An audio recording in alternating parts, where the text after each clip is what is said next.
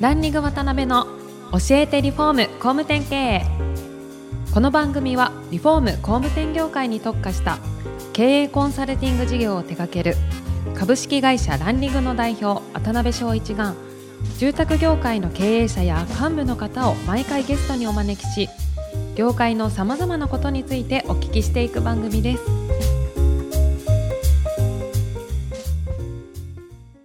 皆さんこんにちは。さあ今週も始まりましたランリング渡辺の教えてリフォーム工務店経営第163回目アシスタントの牛久保ですパーソナリティの渡辺です。今週もよろしくお願いしますよろしくお願いします。高橋会長よろしくお願いします。お願いします。お願いします前回はもっともっとお酒を飲みながら聞きたいようなエピソードが、そっちの方が得意です。盛りだくさんでしたけど。今日はあの前回の続きでベスさんとの出会いですね。はいで、はい家を売られることになった。まあきっかけはもう本当にノリというふうにおっしゃってたんですけど。ですけど今までそれこそ家なんてね、はい建てられたことももちろん売られたこともないと思うんですけど、はい初めは結構ご苦労されたんじゃないですか、そうですね。最初のそのベス始める経緯っていうのが、はい。ノリといえばノリなんですけど、当時、ベスってフランチャイズはい。なんで、全国でまあ20社ぐらいで40店舗ぐらいで回してる組織なんですけどその当時一番大きかった郡山にランドエルさんっていう会社があってですね、うん。で、ここがベスの拠点5つ運営してる会社で。順当に行けば、ここの代表になるっていう、うん。甥っ子さんの遠藤っていうベスゼロの現代表なんですけど。まあその遠藤っていうなかなか変わったやつに会ってですね、はい。はい。で、まあおじさんのもとでこのまま終わるのはいかがなもんかみたいな、こうプレゼンを私にしてですね、ああ、そうなんですね。で展示を作ってくださいみたいな話になって、南関東に、はい。関東の、要はその東京に近いところで勝負がしたいっていう、まあプレゼンがあってですね、うん。でまあじゃあ立てようかっていう、その遠藤がやりたいっていうからうん。立てたみたいなことなんですね、まず。そうなんですね。はいえですけど、遠藤さんっていうのは、そうですもう。既存の、あれですよね、そうです。の会員さんの中の。そうですね、取締役をやっていて。う、ん。で、一番売ってた反社の中で、全国1位をこう、3年間連続で取ってみたいな、トップ営業マンだったんですね。うんで、一応その遠藤が来て、うん。会社を仕切るから、はい。家の売り方知らなくても、まあはい。みんな学びながらできるだろうっておいうので、天井を作ってですーね、なるほど。スタートしようって言ったところで、遠藤が全然来ないんですよ。えーあ、来ないっていうかな、ジョインしないしないんですよ ちょっと大変じゃないですか。そうです。まあ2年ぐらいはい来なくてですね。うちの会社だとこれ、くるくる詐欺って呼ばれてるんですけど、まあ結局はね、もちろん来られたんでしょうけど。そうですね。まあ最終的には来たんですけど、まあ最初はもう本当にど素人集団でう、ん。うん。まあ EC サイトの管理やってた人間が2名とはい、まあ保険代理店の代表やってた人間が1人、うん。とあと、私と、はい。私の弟とはい。5人で始めてですはい。ね、誰も家を売ったことがないという 状況のスタートでしたね。どうしたんですか？あ初め、1年目、2年目とかはい。は、ほんなら全然売れなくてみたいな。いや、それがですね、めちゃくちゃ売れたんですよ。えーすごいですね。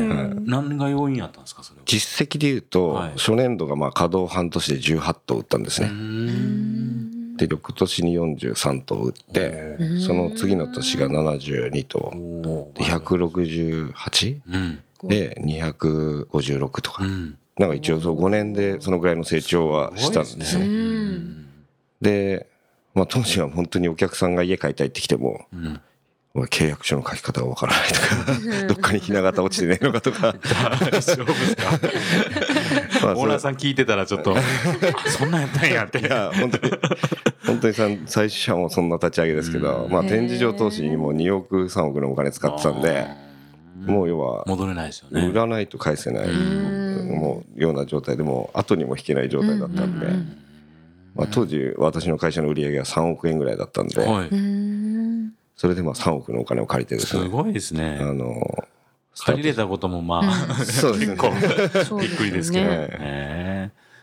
で、なんでそんな、うちゃんと売れたんですか？ねその。まあ本当になんかそのチームワークがめちゃくちゃ良かったですね。とりあえず売らなきゃなんないっていう、その危機感みたいなのが、すごく上手にこう、なんていうのかはい。な、シェアできたというなか、るほど、なるほど。みんな本気になったっていうね。もう毎日毎日晩ご飯一緒に食べて、お酒飲んで、うんみたいな。本当365日一緒にいたみたいなこう環境で。でものすごく楽しかったですよねそれがね。そうですか。申し込み一件取ってももう熱狂的に騒ぐし。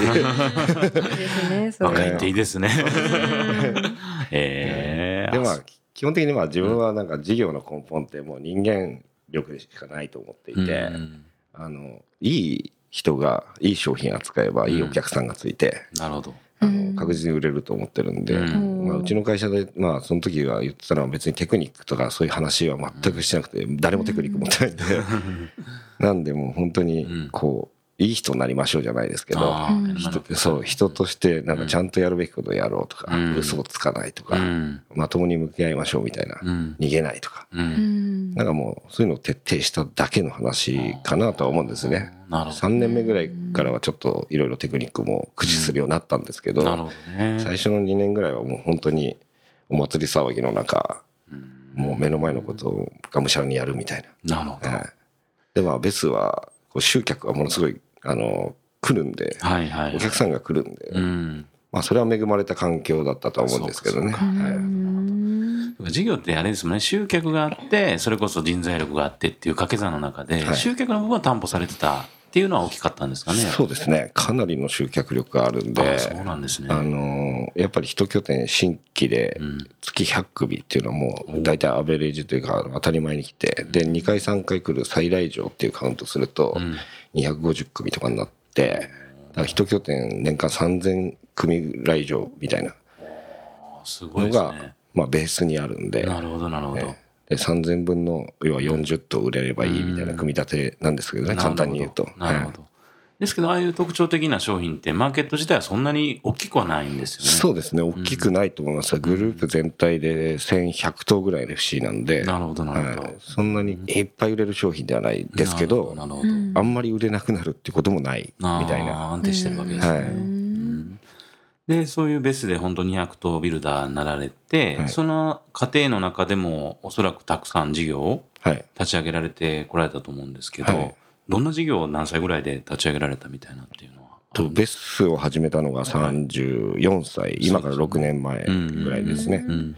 で、その後に3年前なんで、ベス創業してから2年後ぐらい、うん。36歳ぐらいの時に、うちのグループのライズっていう会社を立ち上げてですね。ライズ。はい。ね Google とか Facebook とか Amazon とかのオフィスの設計をしてるチームがあってですね。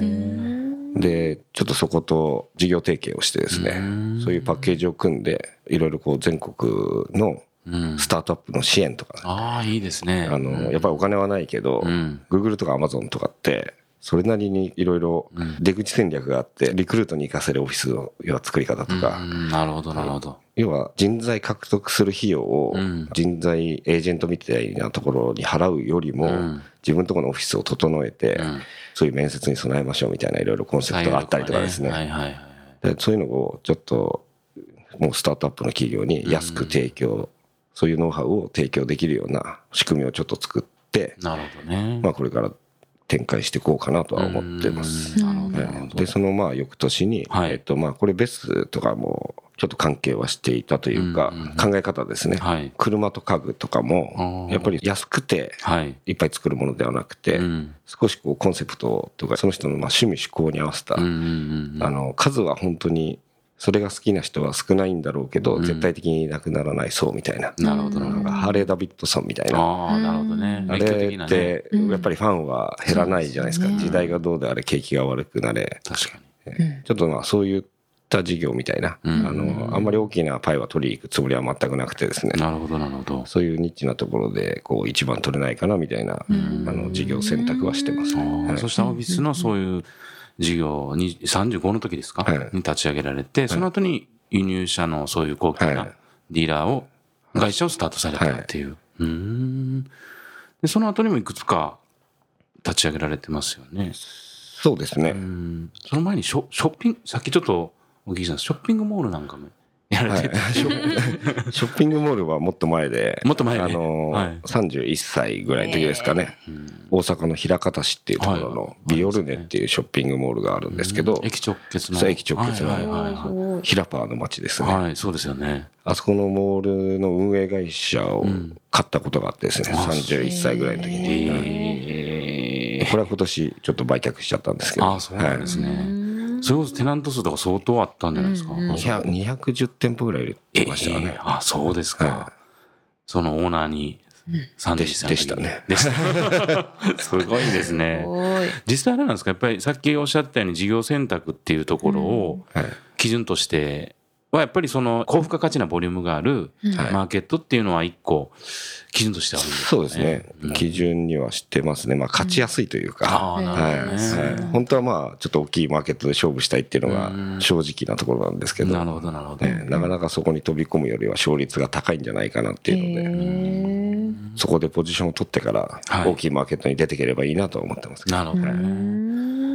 んそれこそブラジルのはい。建材の輸入商社されてから、本当たくさんの事業をはい。立ち上げられてきて、実際その過程であの時大変やったなとかっていうのはやっぱり別の立ち上げの時とかになるんですかね？基本的にずーっと大変なんですけど、今今も大変。今も大変なんですけど、うんうんそうですね。やっぱやったことがないことをやるのはやっぱそれなりに負荷がかかるのと、うんあとは、ちょっとその、レバレッジかけすぎるというか、お金を借りすぎるんですね。私のやり方っていうのは。なるほど、なるほど。なんでまあ、その辺の調達とかうんは、やっぱり苦労しますね。はい。まあですけどね、リスクを背負って大きくね、リターンを期待するっていうとこなんでしょうね。はいねで、その事業の過程の、その事業選択の、えー基準みたいなのはイメージできたんですけど、なんかじゃあその事業展開の中で大事にされてる理念とか思いみたいな、そういうような部分ってど、なんかお持ちですか？はい。はい。一応あの、うちのはい。会社でですね、ミッションみたいのを掲げててですね、ホームページとかのトップページにあるんですけど、はい。常識を劇的に変えようっていう、うん。なるほど。はい。これ、あの、D グリップシステムの宮坂が考えたコピーなんですけど、なるほど。すごい気に入ってて、劇的にですね。はい。うん。で、まあ今まで中卒で会社経営してもね、親にまでやっぱりね、危ないからやめろとか、ん。家売り始めた時も、要は素人を5人集めて売れるわけがねえって言っても、結局売れるんですよね。うん。でもまあ中学校しか出てなくて自由に生きられてるっていうのがあって、うん。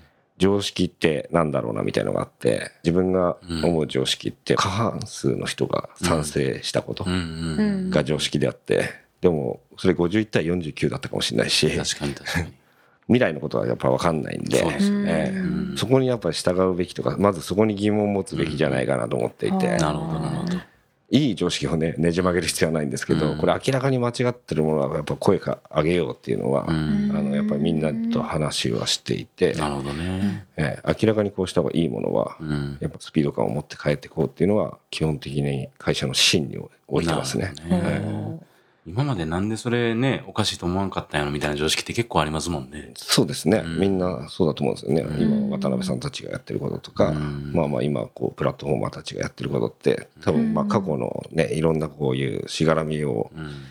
あの、壊すような、やっぱり仕組みじゃないですか。うんですね。ええだからまあ自分もやっぱりそういう仕事はやっていきたいなとは思ってますね。なるほどはいうんはい。ということでそろそろお時間が来てしまいました高橋会長には次回もゲストにおいでいただきます本日はありがとうございましたありがとうございました。ありがとうございました。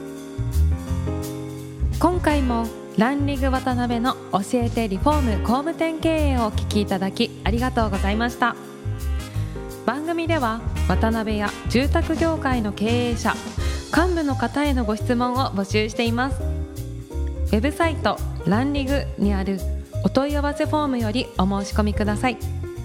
お待ちしています。